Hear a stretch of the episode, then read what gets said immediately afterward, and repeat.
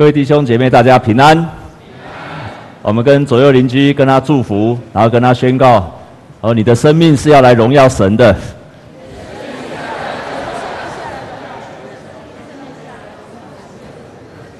再跟他祝福一次，说：你的生命真的是要来荣耀神的。你的生命真的是要来荣耀神的。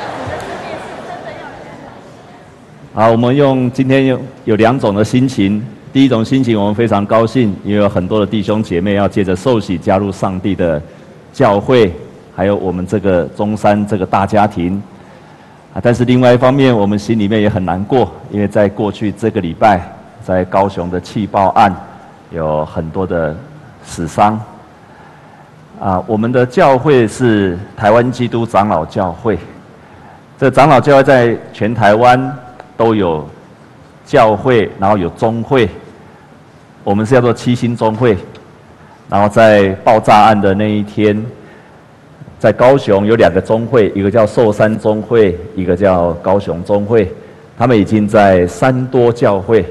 好，我们知道这一次大概就在那个地区，在三多教会已经有教会在那个地方成立了一个指挥所，那也在那个地方有开始接纳很多受伤的，在暂时的收容。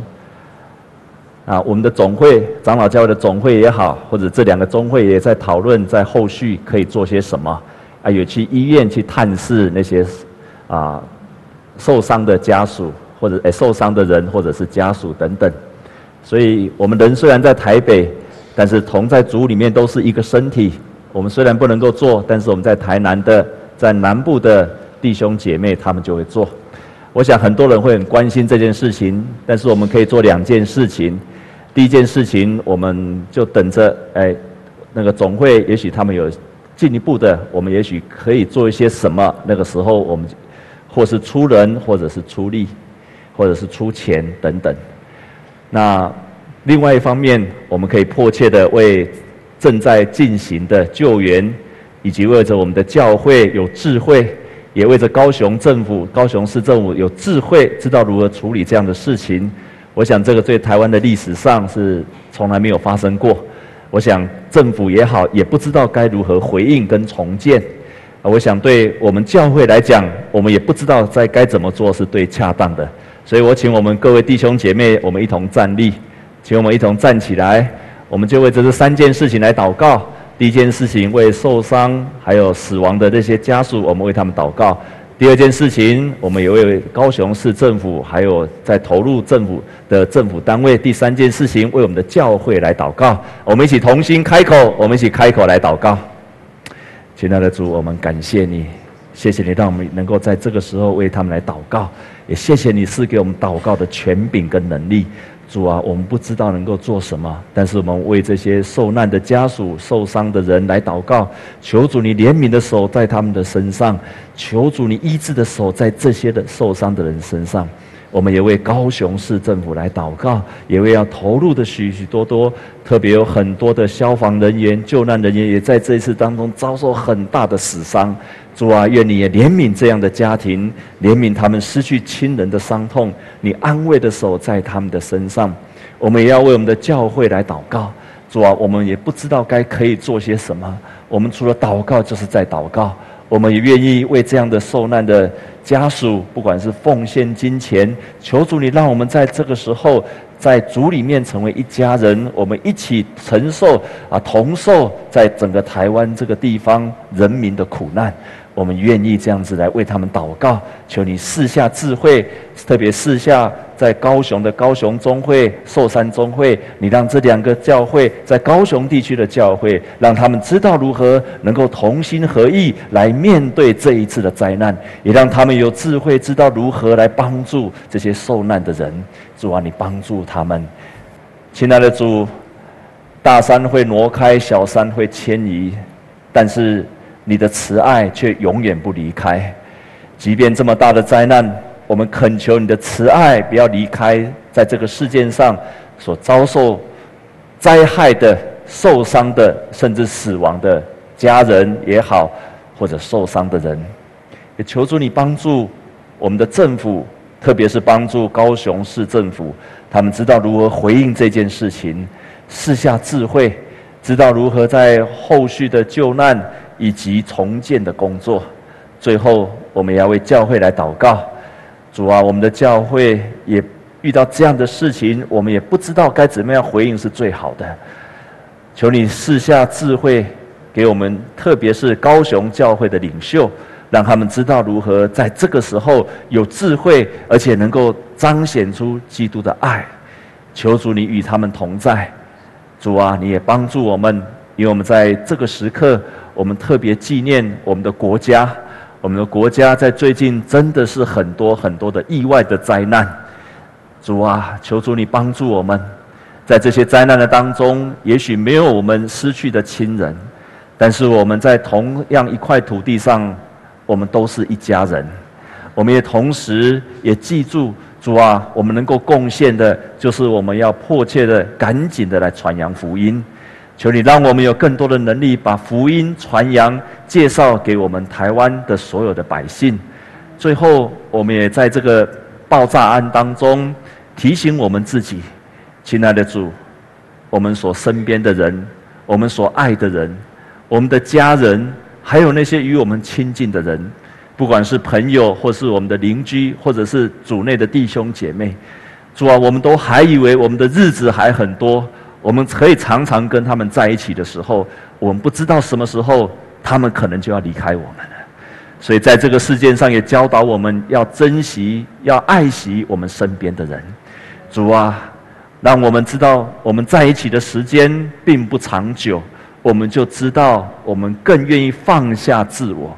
放下老我，去接纳彼此。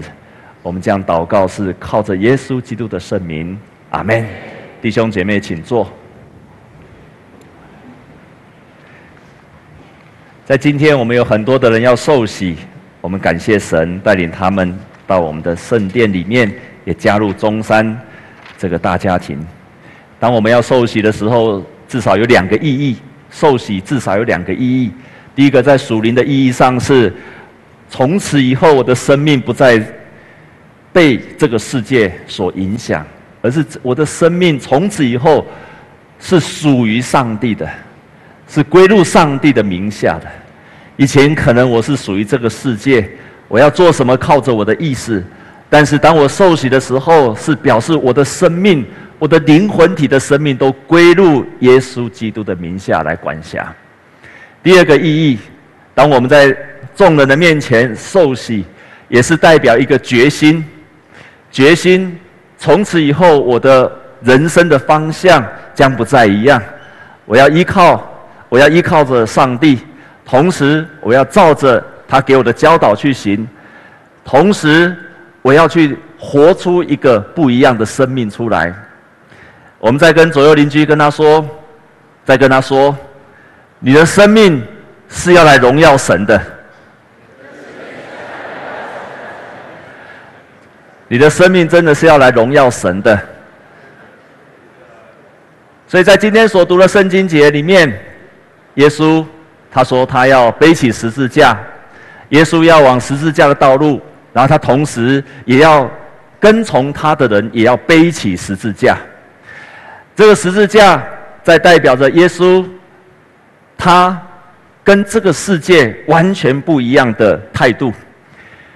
以色列人长期是一个被外邦人所统治的国家，所以当主前五百多年的时候，他们回归到耶路撒冷，他们心中开始了对弥赛亚救世主的一种渴望。他渴望一个弥赛亚来，渴望一个救世主来，然后这个人来的时候，能够像君王一样的带领他们去脱离外族的统治，他们能够脱离一切的束缚。当他们看见了耶稣，他们渴望耶稣能够带领他们像一个得胜的君王，像一个大将军，然后来得胜。他们从此以后不再受外族的统治，但是耶稣拒绝了，他拒绝成为一个君王，他拒绝成为一个强而有力的大将军。他拒绝再一次的用刀、用剑、用战车、用坦克去征服。耶稣拒绝了这个世界上要加给他的荣耀，他拒绝了。耶稣同时拒绝了第二件事情，就是当他被钉死之前，还有钉死的时候，很多人都跟他说：“你不是上帝的儿子吗？你可以自己救自己。你如果是上帝的儿子，你可以从十字架上下来，你可以自己救自己。”但是耶稣同样拒绝了众人的期待，他也不再依靠自己，他也不靠自己，而是让自己愿意去遵行上帝的旨意。所以耶稣至少拒绝了两件事情：拒绝了君王，拒绝了自己救自己。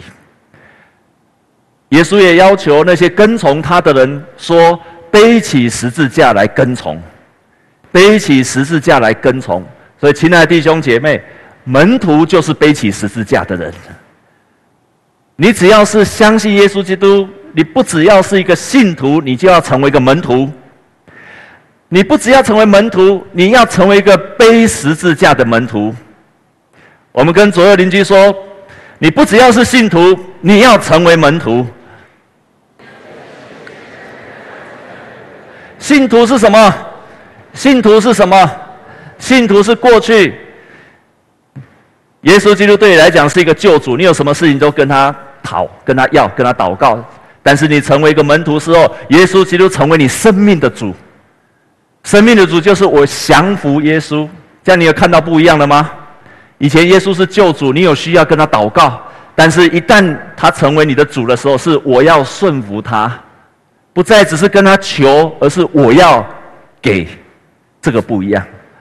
信徒是以前像小孩子一样需要人家带领，但是门徒是一个成熟的人，他自己可以独立，他像大人一样，他的灵性是一个大人，他自己可以独立的，他不需要依靠别人带领的，这个是门徒。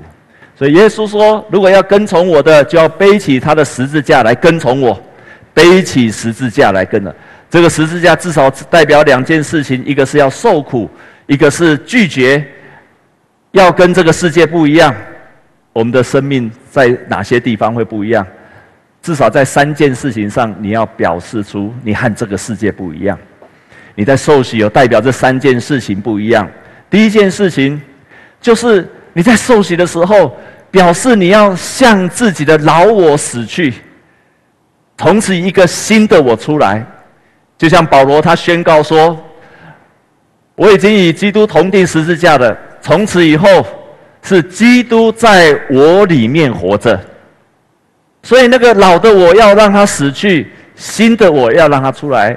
我们用在教会里面常常讲，又就是你的老的我，你的旧我，你那个常常容易犯罪跟软弱的我，你要让他死去，从此以后要有新的我要去活得出来。”我曾经在我们当中讲过一个故事，我相我讲过了，但是我相信你一定忘记了，所以我要再讲一次。我觉得这个故事很典型的在告诉我们说，什么叫做老我要死去，新的我要活了起来。有一天，一个家庭里面的小儿子，他到一半在家里面不小心打破了一个碗，结果这个小儿子看到打破一个碗之后，就赶快跟妈妈说，跟妈妈说。妈妈，妈妈，对不起，是我打破碗了。然后呢，他打破碗之后，妈妈赶快跟他说：“啊，不是你的错，是我的错，因为哈我没有把碗收好，才让你打破这个碗的。”所以妈妈要赶快认罪了。妈妈说是我的错。爸爸听到小儿子也听到妈妈这样讲的时候，爸爸就赶快讲说：“啊，不是小儿子打破的错。”也不是妈妈没有放好的错，而是今天早上我看到他在那里，我没有赶快把他收起来，都是我的错。那大儿子听到了，弟弟这样讲，妈妈这样讲，还有谁这样讲啊？爸爸也这样讲的时候，大儿子赶快认错，说不是弟弟的错，也不是妈妈的错，也不是爸爸的错，都是我的错。早知道我就不要买那个碗了，所以是我的错。这个是一个真正基督徒应该有的态度，不是去看见别人的罪，而是在每一件事情看见自己的罪。这个也是一个重生的基督徒，他去看见不照自己的老我去做出来，而是让一个新的我。这个新的我是让圣灵所管理的生生命。这样有了解吗？还记得我讲这个故事吗？记得的请举手。之前记得请举手。我告诉你，这个故事我至少讲过两次了。但是你要记住，就是每一次当你要在回应的时候，你要用一个新的我去回应出来，而不再是用老我。所以我们在受洗表示跟耶稣基督同钉十字架的第一件事情，就是你要把你的老我钉死在十字架上，把你的旧的我钉死在十字架上，立志用一个新的我出来。这个受洗的意义对你来讲，就是一个重生的开始。受洗的第二个意义，就是从此以后，我要活出一个跟这个世界的价值观不一样的人生出来了。这个世界有很多的价值观跟我们的教导不一样，这个世界有很多的价值观不符合圣经所教导的。可是我立志要把它活出来，那你受洗对你来讲就有一个新的意义的。这个世界有哪些价值观跟我们不一样？金钱。你的钱在哪里，你的心就哪里。但是对基督徒来讲，所有的金钱都来自上帝所赏赐的。所以，当我们有赚了钱，当我们有收入，我们就分别十分之一要奉献给上帝。这十分之一就是分别出来要奉献给上帝。当你有这样子的对金钱的看法，那你知道这个钱是上帝给你管理的，你会谨慎的使用。这就是金钱的价值观，不是金钱的价值观。还包括时间的价值观，在时间价值观，你至少要做到两个。第一个就是你到礼拜天就是要遵守主日，你到礼拜天就是要遵守主日，你要尽一切的可能去遵守主日，因为这是上帝他创造我们的时候，他创造几天呐？创造了六，创造了几天？创造六天，第七天就安息了。所以安息是上帝给我们的设定，守安息日、守主日，就是我们能够分别出这个时间出来。我们跟左右邻居讲好不好？说守主日会让你得到祝福啊！因为守主日是表示你看重神，表示你需要休息。如果你忙到都不能够守主日，那我告诉你，那你的时间管理出了问题了。阿妹吗？很小声，表示你们都有问题。你有相信吗？当你都不能连守主日都有问题的时候，表示你时间管理出了问题。你不能够守主日，也表示什么？表示你没有看重上帝，你没有看重上帝这一件事情。还好我们是活在新约，如果旧约不守主日，是要被石头给丢死的。以后我们教会外面应该准备一些石头。不守主日，哎，不对哦，来教会都是守主日的哈。好，所以你要把时，还有你要把你的时间分配给你的家人。我们当基督徒的要有那个优先顺序。我们优先顺序第一，上帝第一位；第二位是什么？家人、家庭最重要。上帝第一位，家庭第二位，第三位就是要服侍神，第四个才是工作。我再说一遍，那个优先顺序：第一，第一是什么？第二，第三。啊到第三的时候，几乎没有听到声音了。啊，第三的时候几乎没有听到声音。第四是什么？第一是什么？第二、第三。为什么第三总总是比较小声？第四是什么？工作。你要把优先顺序出来。所以你的家人很重要。如果你因为工作，到都没有办法跟家人在一起的时候，这不符合神的旨意，这不符合神的旨意。你的家人很重要，你要拨时间给他。我知道我讲这样的时候，很多人内心都在淌血，阿们吗？因为好像说中了你以后，但是你真的要把家人排在你的第二位，把上帝排在第一位，这就是我们对时间的管理。不止这样子，我们有很多的价值观也在改变。我们需要活出神的价值观出来。在伦敦有一个金融行业的的 CEO，他就分享，有一次当他出去的时候，他出去开会，开完会的时候，他的同事都说要去应酬，但是应酬有一个条件，就是另外要自己找一个女伴。这个是很大的诱惑，因为他太太不在身边，要找另外一个女伴，他又是很有钱，又是个呃金融业的一个 CEO。那这时候挣扎来了，因为同事就跟他讲：“如果你不跟我们去，就表示你不合群，你就跟我们不是同一国，我们就不是同一伙。”在座的弟兄，请问这时候你要去吗？哎，阿伯写安诺，以撒在那时候做了一个决定，要做符合神价值的事情。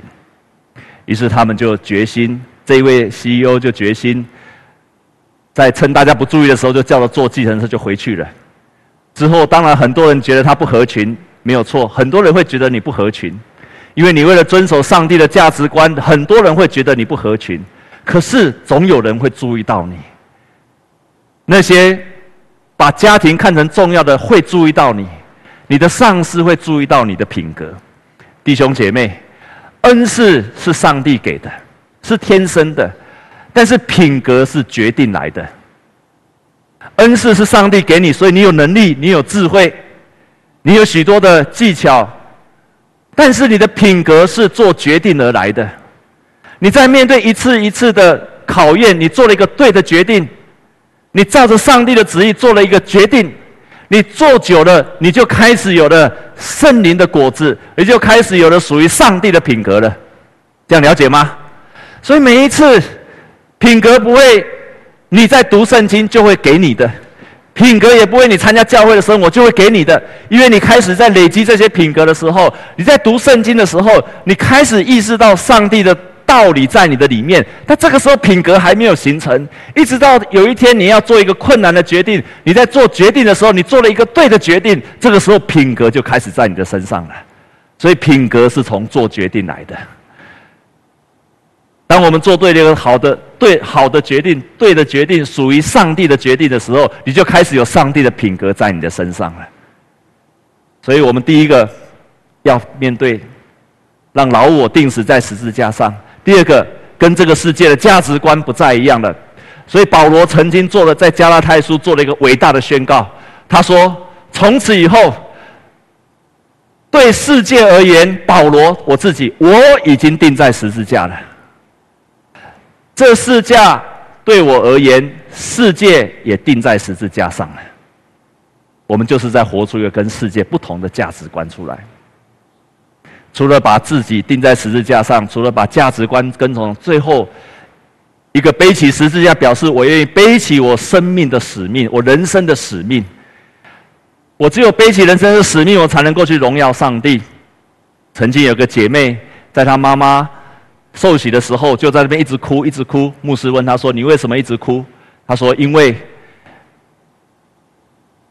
我的妈妈要受洗了。”牧师说：“受洗应该很高兴啊。”他说：“我知道。”可是他还是一直哭，他说：“难道你不高兴吗？”他说：“我很高兴，但是还是一直哭，因为我有了妈妈祷告了二十年。”牧师就问他说：“那祷告二十年不是很好吗？你妈妈终于受洗了，应该很高兴啊。”他说：“是的，但是牧师，当我立志在二十年前为我的牧师、为我的妈妈能够受洗的时候，为她祷告，祷告到第五年的时候，我开始问我自己，我开始不想祷告，我说：我到底在干什么啊？”我每一天为我妈妈这样祷告，我到底在干什么？根本不可能发生任何果效的。但是过没有多久，他良心不安，又持续为了他妈妈祷告。祷告到第十年的时候，他又开始骂自己说：“我是一个笨蛋呐！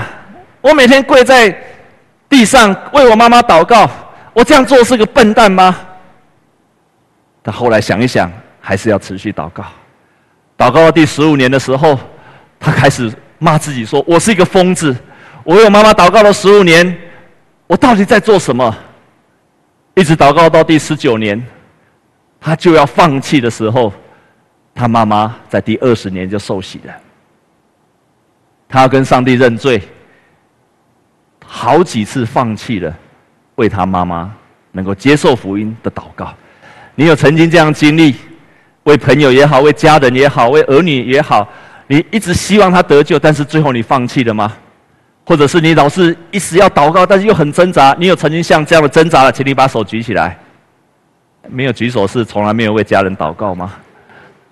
我我也是一样，好几次都想放弃了，都觉得是不是没有效了？但是你要坚持到底。所以当我们要与耶稣基督同钉十字架，表示我的老我要死去，我跟价世界的价值观要不一样，同时要决定了。我要承担使命，让人能够得救，在这个世界上成为上帝的好的见证。我真的当你背起这个十字架的时候，我们一起来读其中的一节的圣经节，在今天的第九章的第一节，我们一起来读。预备，请。耶稣又对他们说：“我实在告诉你们，站在这里的人，有人在每场死位以前，必要看见神的国大有能力的临到。在钉十字架之后，是神的国。耶稣宣告，必有神的国大有能力的临到。这句话是真实的。我们承担了十字架，没有十字架就没有荣耀，没有十字架就没有冠冕。”所以，当我们承担了十字架，愿意背起十字架，你就得到了荣耀，得到了冠冕。这个礼拜二，我到高雄去，记不记得我曾经在我们当中分享？我在高雄有个很好的朋友，他们是大巴饭店，里面有个长老开着个大巴饭店。有去吃过大巴饭店，请你把手举起来。啊，有的有吃过哈。他是高雄，我想现在大概是最大的海鲜饭店，除了那个大大，他是自己开的一个餐厅。当我这一次去的时候，让我非常的震撼。我已经一年十多个月没有去那个教、那个那个饭店。以前我常到那个教会去证道。当我再去的时候，我发现了好几件事情让我非常的震撼。第一件事情，我发现他们每个礼拜二上午在做礼拜的时候，参加的人越来越多。第二件事情，他们的敬拜、他们的赞美。不输我们，你看那里面很多都不是基督徒，可是他们在餐厅里面就做礼拜、就敬拜、就赞美。第三个让我更震撼的，因为那一天我在那个地方分享的主题就是赞美的能力。当我分享那篇道理结束之后，董事长。那位林长老马上把我叫到办公室，然后把他儿子是特助，然后叫过来，然后把他叫过来之后，就跟他儿子交代说：“叶牧师今天讲的非常有道理，因为要讲感谢的话，要讲赞美的话，要讲鼓励的话，要讲积极的话。我告诉你，我们的公司，我们这间饭店，就是要就是要传扬福音。为了传扬福音，我们就是要成为一个荣耀上帝的地方。所以我们要开始教导我们的员工，不止教他，还要告诉他怎么样说。”怎样才能够是感谢的话、造就的话、积极的话？所以他就当场叫他的特助的儿子说：“你们马上去研拟一个方案，让我们全全公司从董事长、从主管到每一个员工，每一个都要开始来操练，要讲这样感谢跟赞美的话。”他就马上叫他过来，而且让我再讲一件让你更震撼的的一件事情。我去了之后才知道，他们居然在自己的大饭店里面聘请了一个专门的。驻店牧师，你有听过哪一间大饭店里面有一个专门的牧师吗？所以我想他可能破了台湾教会的历史。愿意花更多的钱，愿意花钱请牧师，就住在他们店里面传扬福音，而且这个牧师不只要传扬福音，还要去探望员工的家属。这样子一个生命，神没有亏待他。神荣耀了他，让这间饭店不只是赚钱，而且成为荣耀神的饭店，因为他立志背起他们的十字架，立志承担耶稣基督的价值观，要荣耀神。愿神祝福我们，勇敢的承担十字架。愿今天要受洗的弟兄姐妹也勇敢的承担十字架。我们同心来祷告。天父，我们感谢你，你爱我们，所以差遣你的儿子耶稣基督来到这个世界上，为我们的生命而死，同时也带来给我们新的生命，让我们的生命可以不再一样。主啊，帮助我们，让我们愿意承担我们自己的生命，承担我们生命当中的十字架，让老我死去。让我们活出跟这个世界上不一样的价值。